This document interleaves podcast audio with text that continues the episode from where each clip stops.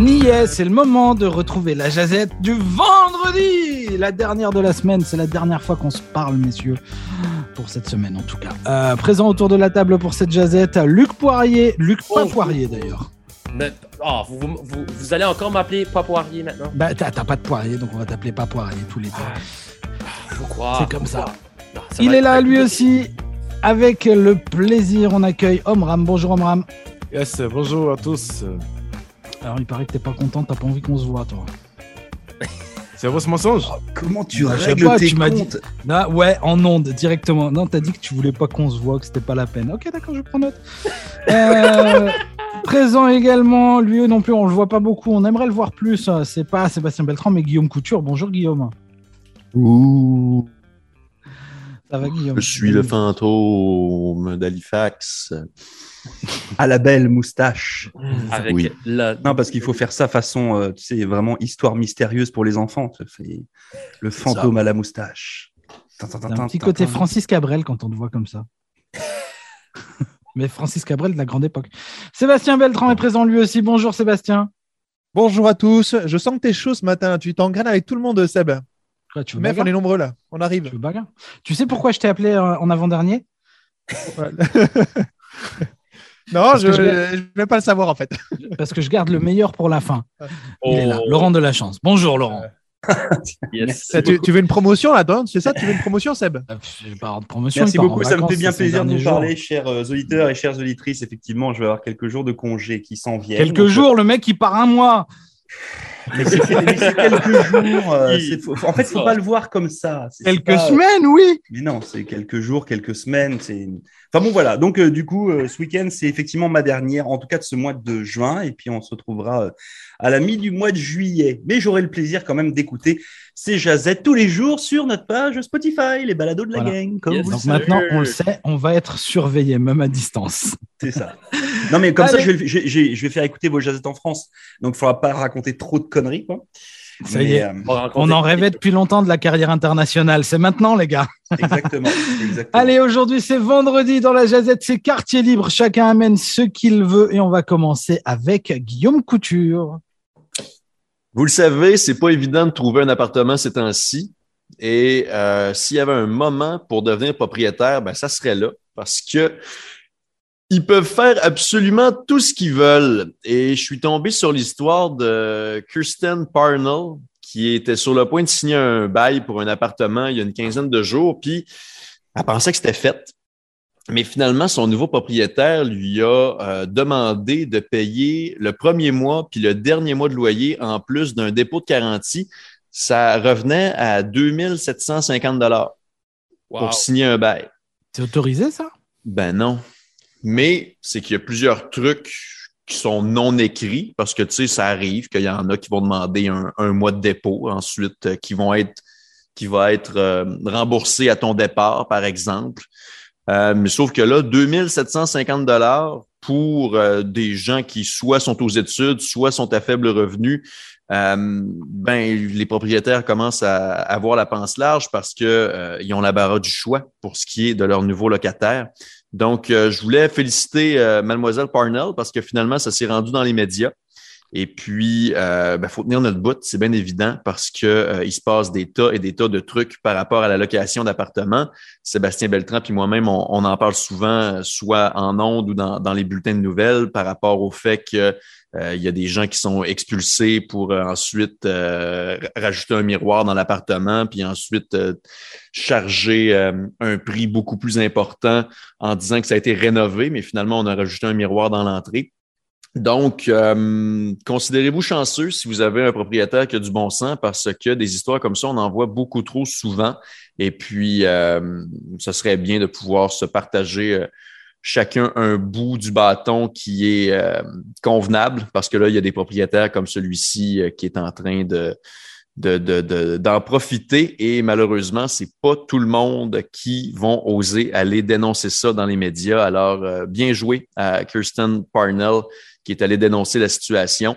Ça se passait du côté d'Halifax, justement. Puis, je vous rappelle que c'est la pire crise du logement au pays, où seulement 1,5% de logements sont disponibles malgré le fait qu'il y a des grues absolument partout dans la grande région métropolitaine d'Halifax. Alors, euh, soyez prudents, puis faites vos affaires, puis euh, respectons les lois. Est-ce que, est-ce qu'en Nouvelle-Écosse, les, euh, les, augmenta- les augmentations de loyer ont été plafonnées aussi ou... C'est pas le même débat euh, qu'au Nouveau-Brunswick, là, avec l'espèce de plafonnement de, de, de 4 de 3,8 si je me rappelle Ouais. bien.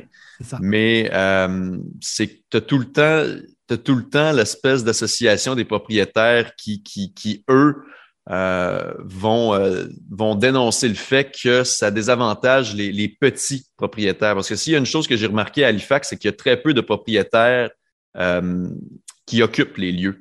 Moi, par exemple, j'habite dans un bloc qui est, qui, qui qui est vraiment assemblé comme, comme, comme une maison de jouets qui est, qui, est, qui est loué à grand prix, puis que finalement, j'envoie mon loyer à du monde à Toronto qui ont probablement jamais mis les pieds ici. Fait que ça, j'en ai vu beaucoup, beaucoup, beaucoup de ça à Halifax. Puis par rapport à, mon coin de pays, au Québec, euh, il y a beaucoup de il y a beaucoup de- d'ententes, de, principes qui sont verbales, ou du moins, c'est beaucoup moins stressé par rapport à louer des appartements. Tandis que quand je suis arrivé, j'ai visité des appartes en veston-cravate, justement pour passer par-dessus le fait qu'il y a une crise du logement, mais j'ai jamais autant donné mon numéro d'assurance sociale, des références de patron, des références de propriétaire. Euh, c'est un engagement, carrément. Puis j'ai comme l'impression que ça s'en donne à cœur joie. Puis j'avais déjà l'impression aussi que ça, qu'il y avait des trucs où euh, c'était pris plus au sérieux, euh, que, que, c'était moins facile, que c'était plus euh, complexe de pouvoir signer un appartement. Alors là, avec la crise du logement, il y a des histoires comme celle que je viens de vous partager qui arrivent trop souvent. Et donc, je tenais à vous en parler aujourd'hui en ondes pour mentionner euh, la nature du problème. Ah, ah, après, moi, je, je rebondis juste sur ce que tu dis, Guillaume, puis je vais, euh, Oui. je vais juste appeler, euh, juste en parler avec les, comment dire ça, mes, mes, mes- mes collègues français de France là, mais euh, juste pour rappel, nous, quand, moi, je me souviens plus là, mais quand, quand on louait un appartement, c'était en, en termes de dépôt de garantie, etc. Moi, je sais qu'à Paris, notamment, je sais pas comment, je sais pas s'il y a une différence entre les grandes villes et les petites villes ici, mais je sais qu'à Paris, de mémoire, c'est trois mois de loyer d'avance. Non, non, non, c'est fini ça. Il y a une Il y loi a qui 10 dit- ans, ok, oui. ok, ok, ok. Il y a 10 Ça ans, oui, on te demandait trois mois. Euh, ensuite, ils ont euh, limité tout ça. C'est un mois pour tout le monde. Mais après, sur Paris, il y a d'autres problèmes pour le coup. euh. Ok. Et donc, donc du coup, c'est pareil. Tu as, un mois de dépôt de garantie, Ouais. plus ton premier mois de, de loyer certainement dans la Absolument. foulée. Exactement. Euh, ok. Plus tes parents comme caution, plus. euh, Et, et plus ton, tes bulletins de salaire sur les trois derniers mois ou ça. whatever. Ok. Voilà. Donc, donc ok. Donc, on, on retombe sur les mêmes, sur les mêmes bases. Je pensais que c'était euh, chiant ici, mais que c'était encore plus chiant de l'autre côté de l'Atlantique. Donc, non, non. Bah après, tout dépend. Il y a des endroits combat. où en France, c'est un peu moins chiant. Si tu vas dans la campagne, moi, là où j'habitais, Oui, c'était très cool. hein. c'est- C'est c'est comme partout, là. Je pense que si tu veux t'installer à Rogersville ou à Neguac, je pense que ça va être moins compliqué de trouver un logement. Je Eh ben, pense. je suis pas persuadé justement, parce que je vais revenir. je- moi, je vais poursuivre un petit peu le sujet. J'avais pas prévu de parler de ça au départ, mais je vais compléter un petit peu l'histoire. C'est que euh, je, je connais des gens qui viennent d'arriver là au Canada. Ils arrivent de France. Ils sont arrivés il y a deux jours. Euh, ils ont signé un- un- pour un appartement euh, depuis la France. Ils ont signé, ils ont payé depuis le 1er juin. L'appartement, ils l'ont toujours pas en fait, et ils l'auront peut-être dans la fin de semaine parce qu'il n'est pas prêt, parce que c'est compliqué, parce que il y avait des travaux à faire et que comme le propriétaire savait qu'ils n'allaient pas arriver tout de suite euh, début juin, euh, il a fait traîner un peu l'histoire. Donc on se rend compte que c'est compliqué non seulement euh, à Halifax, ici à Saint-Jean, c'est compliqué aussi, mais eux pour le coup ils sont ils sont arrivés dans la péninsule là-haut. Je crois qu'ils ils ont trouvé un appartement à Chipagan. Et Chipagan, ça, on, on pourrait se dire, eh, ça va être plus cool, c'est plus détendu puisqu'il Il y a quand même un aquarium à Chipagan. et tout. Ouais, mais je, je suis pas sûr qu'ils aient envie de mettre les gamins dans l'aquarium. Mais euh, Non, mais le logement, c'est un vrai problème. euh, bah, partout, en fait. Du coup, hein. même dans les zones un peu plus, entre guillemets, rurales et un peu plus euh, détentes parce qu'il y a moins de monde, ça reste compliqué aussi. Mm. Euh, mais on leur fait une bise. On espère qu'ils auront leur appartement dans la fin de semaine. Là. Vous avez déjà été confronté à des difficultés comme ça? Toi, Luc, par exemple, toi, tu es canadien, tu es ici Oui, toujours. Ouais. Est-ce que tu as déjà eu ce genre de problème? Euh, non, pas vraiment. Comme moi, en tant qu'étudiant à l'université, j'ai tout le temps resté en résidence. Mais tu, tu sais, en, en résidence, euh, je vais faire exemple à, à Moncton, euh, je suis rentré en janvier et euh, le, pour payer un, quatre mois de, de, de- de résidence, c'est c'est à peu près 2000 Puis si on pense à l'année, c'est à peu près 4000, 5000 si on, on fait ça. Puis c'est vraiment, vraiment euh, euh, totalement moins, moins cher qu'aller en, en- en appartement hors, de, hors campus. Puis c'est vraiment, vraiment vraiment mal pour les étudiants qui sont en appartement hors campus parce qu'ils payent des, des si hauts prix. Puis en plus, il faut qu'ils payent pour leurs études, il faut qu'ils payent pour la, la grosserie, puis il faut qu'ils payent pour toutes ces affaires, toutes ces petites affaires ici. Et euh, en, tant qu'étudiant dans ce, ce monde de- de- d'appartement, euh, je veux dire que ça fait du mal. Eh bien, à mon niveau, euh, moi, j'ai habité à Caraquet pendant quoi, deux ans, voilà, dans la péninsule acadienne. Et euh, venant, venant de la Côte d'Ivoire, je n'aurais pas espéré mieux que de tomber sur cet homme-là à, à parce que il, quand je suis arrivé chez lui, il, m'a fait le loyer à quoi? 300 dollars. Ça, c'est- énorme. En tant qu'étudiant, euh, je n'avais pas à payer beaucoup pour le loyer, 300 dollars. Et puis après, même, j'ai changé de chambre dans la même maison, c'était à 350 dollars quand j'ai changé de, de chambre dans la même maison. Donc, euh, ça ne m'a pas coûté beaucoup, beaucoup, à, étant à Caraquette, euh, de payer le loyer. Sinon, euh, cet homme, cet homme-là, il- on, on lui a demandé, on lui a demandé de changer ses loyers pour 500 dollars pour les nouveaux arrivants dans sa Mhm. maison. Donc, euh, moi, j'ai eu beaucoup, beaucoup de chance euh, à ce niveau-là. Voilà.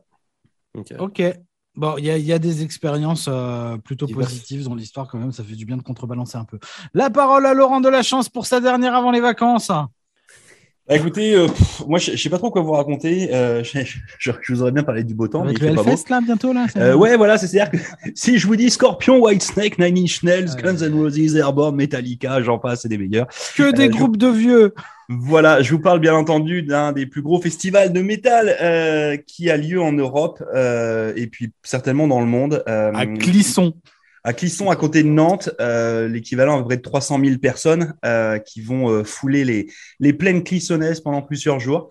Donc, donc voilà, donc moi c'est ce que je m'en vais faire la semaine prochaine avec voilà avec mes frères, avec ma fille, etc. que je vais emmener dans cette espèce d'aventure complètement ubuesque là. Donc voilà, donc la semaine prochaine je serai en France et puis euh, ça va être. Est-ce que tu peux me rappeler combien il y a de personnes qui vont au festival à Clisson là? C'est 300 000. Pour information, Clisson c'est 7400 habitants. Ça doit leur faire bizarre quand même. hein.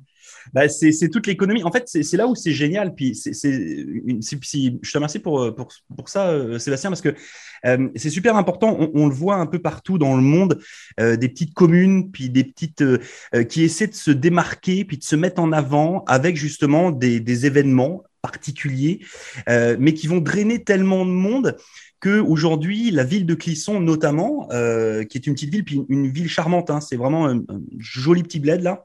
Euh, leur économie est basée sur le festival. C'est-à-dire que le festival est, arrivé sur les terres de Clisson, c'était en 2006. Donc ça fait quand même quelques années maintenant. Euh, et aujourd'hui, toute l'économie locale fonctionne à plein. Mais quand je dis à plein, c'est à plein sur 10 jours, 15 jours. Sachant que vous avez des magasins, notamment des super, des grandes surfaces, là, euh, à Clisson, ils font à peu près 60% de leur chiffre d'affaires en 10 jours, à l'année.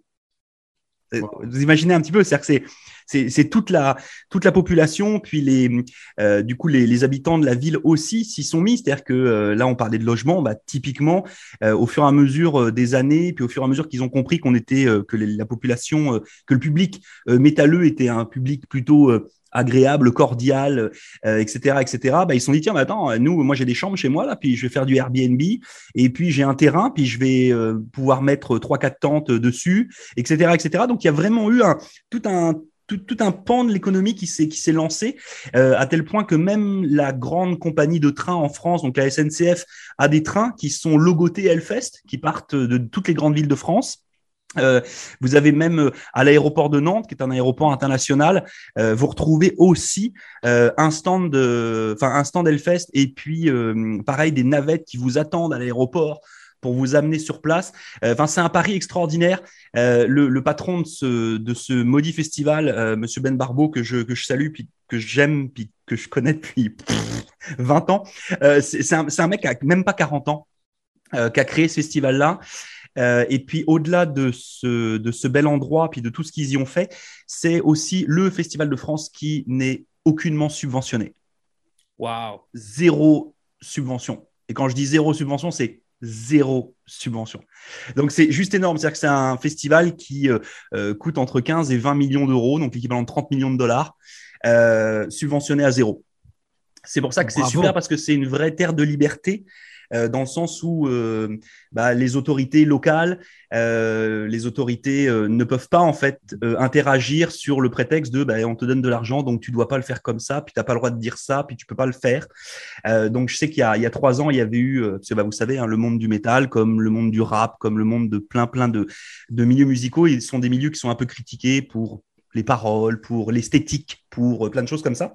Et euh, Ils vont égorger des poulets sur scène. voilà, c'est ça. Ouais, Il y, a, il y a- y a des groupes hein, qui, se, qui se balancent un petit peu de sang de porc sur la face, là, mais ça, c'est, ça, ça fait partie aussi du, du trip. Là, Du mais, folklore.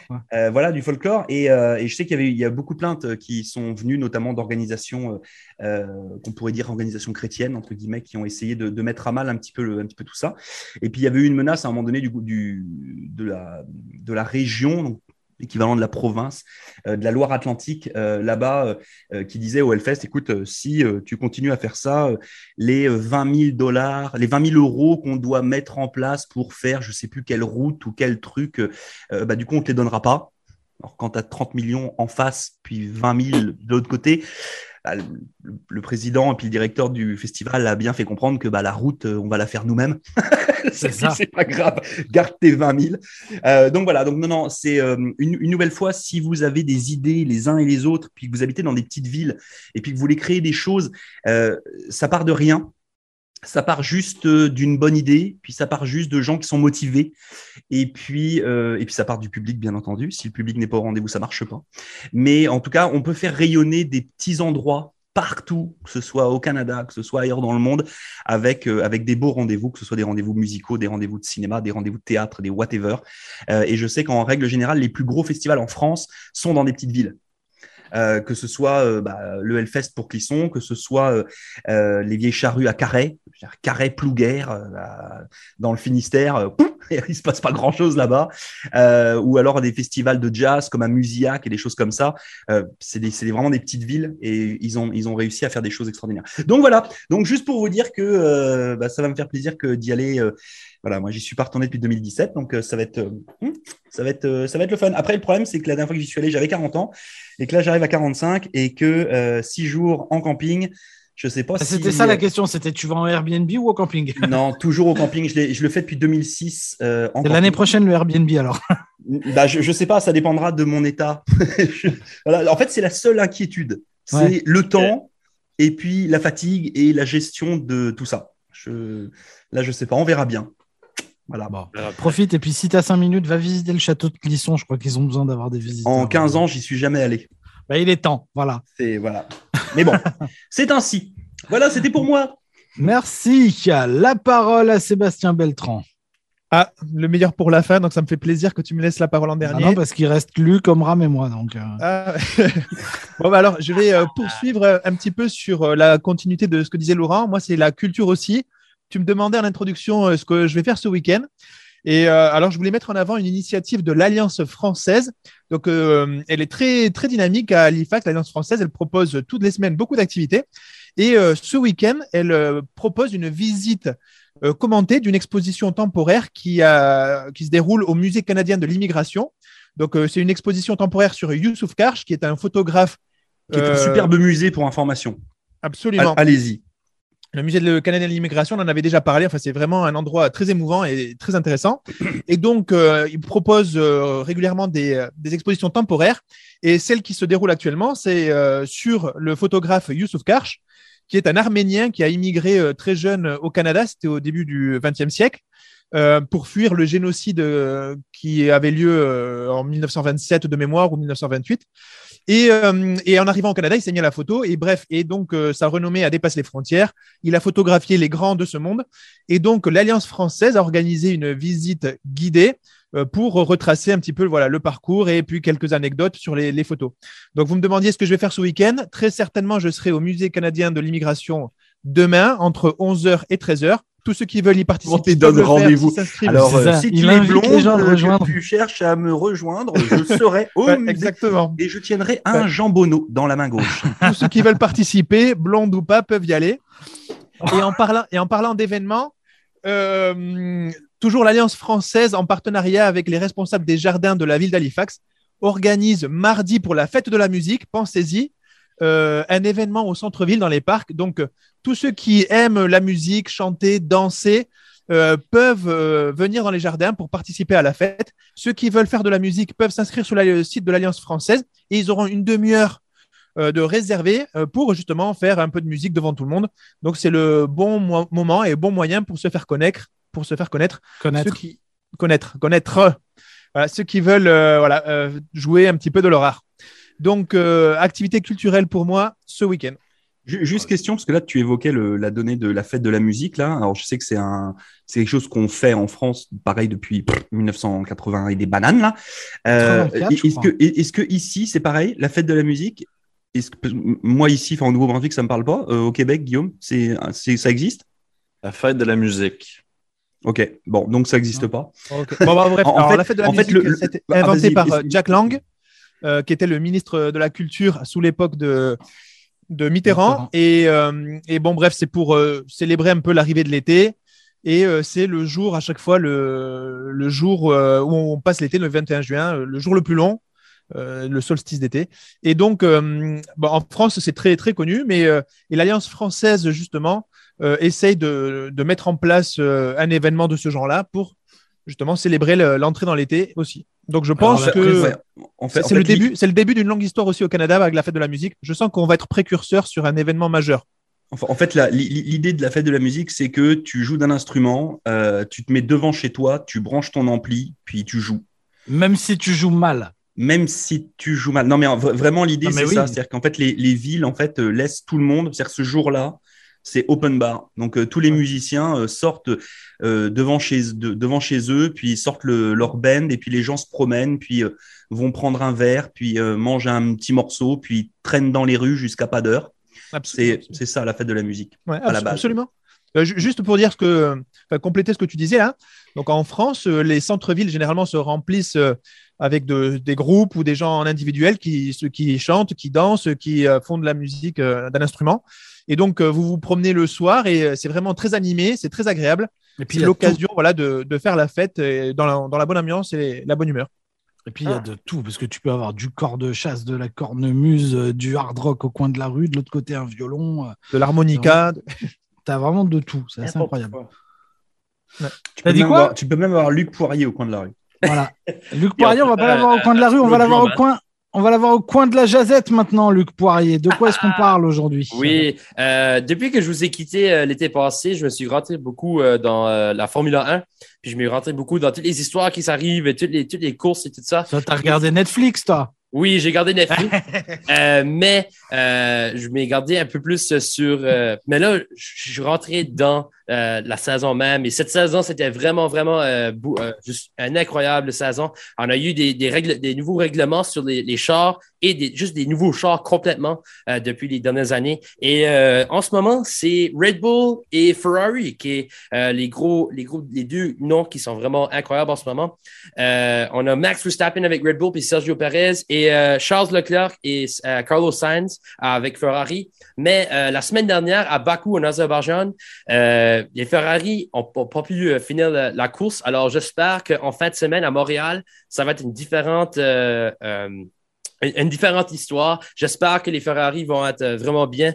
Euh, juste, ils vont es- espérant qu'ils finissent la course. Et euh, en ce moment, euh, dans les euh, dans les, standings pour euh, les, engins, on a Red Bull en premier, Ferrari en deuxième et Mercedes en troisième. En, rappelant aussi que Mercedes a euh, a vraiment fait son pas pour les dernières sept années avec euh, sept euh, constructors de- des championnats de constructeurs de- d'engins. Alors, c'est vraiment une différente histoire pour euh, Mercedes qui ont un peu euh, de, de difficulté avec un, phénomène qui s'appelle le porpoising. C'est juste que c'est en, en- en lo- longue histoire courte, le char euh, euh, bondit, bondit sur des longs, longs straight. Alors, euh, on espère que les Mercedes euh, peuvent euh, arranger ce problème-là. Mais j'espère que Ferrari peut faire un, un- un retour au top au premier, euh, au premier rang de cette course euh, en- à Montréal cette, cette, cette fin de semaine. T'as parié de l'argent, Luc, ou pas là? Quoi ça? Non, non, je n'ai pas parié de l'argent. Non, non, je parie pas. Non, c'est au cas Je où. connais hein, pas là, assez, là. Je commence juste à rentrer dans le sport. Quelqu'un va regarder bien ça? au courant, donc, C'est J'ai mis toutes mes économies sur une victoire de Williams. Ouais, euh, ça serait une bonne idée, hein? Je me croise les doigts. On va se croiser les doigts avec euh, Nicolas Latifi, hein?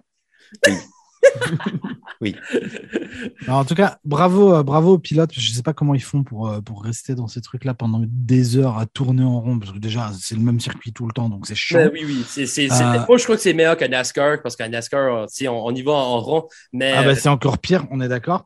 Ah, mais je Mais- crois, je crois, surtout- je crois que c'est la passion. Certains pourraient se demander comment nous on fait pour autant parler en radio. Après, il y a un truc, c'est que physiquement, il faut pouvoir le faire aussi. Moi, je suis monté un jour dans une Formule 1. T'es sorti Et- à quelle date? Et, et vraiment, après deux tours, j'étais malade. Parce que, tu- en fait, quand tu es installé, tu as les pieds sont limite à la hauteur de. de- Enfin, tu as les fesses plus bas que les pieds, tu vois. la manière dont tu es installé, ça te secoue un truc de dingue et tout. Enfin, voilà, moi, je suis sorti de là, j'avais envie de vomir. oh non. Donc, bravo à eux. Euh, la parole à Omram, de quoi est-ce qu'on parle?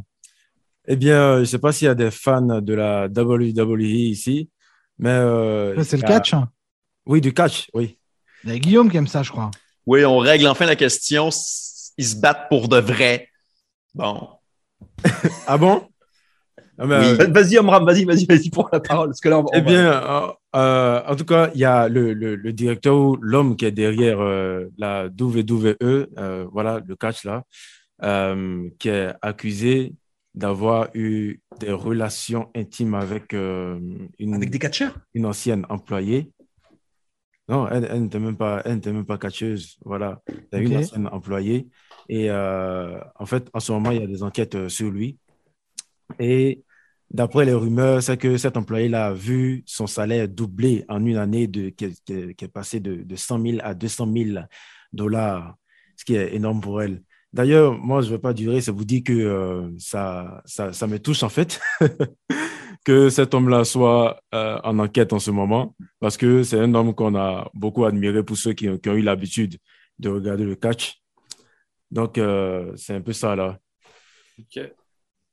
Moi, pour 200 000, je peux lui envoyer mon CV aussi. hein. Euh, en, en- en- en parlant de choses un peu graveleuses, puis je vais me permettre juste 20 secondes là avant de. Euh, si vous voulez voyager cet été, n'hésitez pas à vous rendre en Islande, euh, à Reykjavik. Euh, c'est la capitale. Euh, parce que figurez-vous que euh, il y a un musée particulier à Reykjavik, c'est le musée national des phallus. Euh, et euh, donc euh, ils ont reçu la semaine dernière le euh, un moulage en plâtre du pénis en érection de Jimi Hendrix. Euh, donc voilà. Donc si vous avez l'occasion d'y aller, il y a 400 phallus qui vous y attendent. Euh, ça peut être extrêmement intéressant. Comme quoi, on est quand même très très fort pour créer des musées de n'importe quoi. Enfin bon voilà, c'était tout. Wow. Euh, J'aimerais d'aller voir ça. euh, le... ouais, c'est, c'est ça. Ah, t'as envie d'aller voir ça? Ah, je savais que tu dirais ça. Je sais pas J'aimerais tellement. mais- non, non. Fait qu'on- Ok. J'ai jamais entendu de ça de ma vie. Oh my god. c'est Oui, bien. c'est le cas de le dire. Oh my god. Euh, je vais parler de deux cyclistes. Vous avez- Est-ce que vous avez vu passer cette info-là? Je sais pas, ils ont fait des moulages de leur phallus ou pas? Deux jeunes cyclistes, non, de, de Restigouche. Euh, C'est Nathaniel Boris et Mathieu Fortin qui euh, sont arrivés à Vancouver et qui ont décidé de traverser le Canada à vélo. C'est une belle cause. performance à venir. C'est pour une cause, C'est, ça, euh, de quoi? C'est pas pour une cause? Bah déjà, c'est pour, euh, pour le faire, pour la performance, hein, c'est quand même euh, 7500 à 8000 km. Voilà, donc je pense C'est que- électrique, ça va. Ah bah écoute, même en Alors, vélo. Pour information, Sébastien Beltran le fait tous les week-ends en courant, lui. Euh, donc, euh, c'est pour ça qu'il est complètement blasé. Vous connaissez Forrest Gump? Euh, Non mais voilà, donc belle perf à eux. Euh, bon courage aussi parce que euh, voilà, ils savent pas bien combien de temps ça va prendre. L'idée c'est de faire un peu de camping, un peu de dormir chez des gens qui connaîtraient sur le trajet. Euh, ils vont éviter les motels parce que ça coûte cher aussi. Euh, on va on va essayer de suivre un peu ça. 7500 km à vélo. Le Tour de France à côté, ils peuvent se rhabiller. Après, euh, ils sont pas chronométrés non plus, là. Donc, s'ils Non. mettent 8 mois à rentrer, ils vont le faire en 8 mois. Je pense pas qu'ils aient prévu de le faire sur huit mois pour le coup, mais euh, voilà. En tout cas, c'est euh, un, joli projet, une jolie idée, euh, et il y a des photos où on les voit avec le drapeau canadien et le drapeau acadien. Et ça, ça fait plaisir aussi. Est-ce que quelqu'un a quelque chose à ajouter? Est-ce qu'on passe en mode ASMR pour la fin de semaine? D'accord, on peut faire ça comme ça. On peut faire ça comme ça. Est-ce qu'on Phallus de baleine bleue au musée. Ah, tu vois, ah, t'as- je savais que tu allais regarder la formation. Et vive l'Acadie. Vive l'Acadie.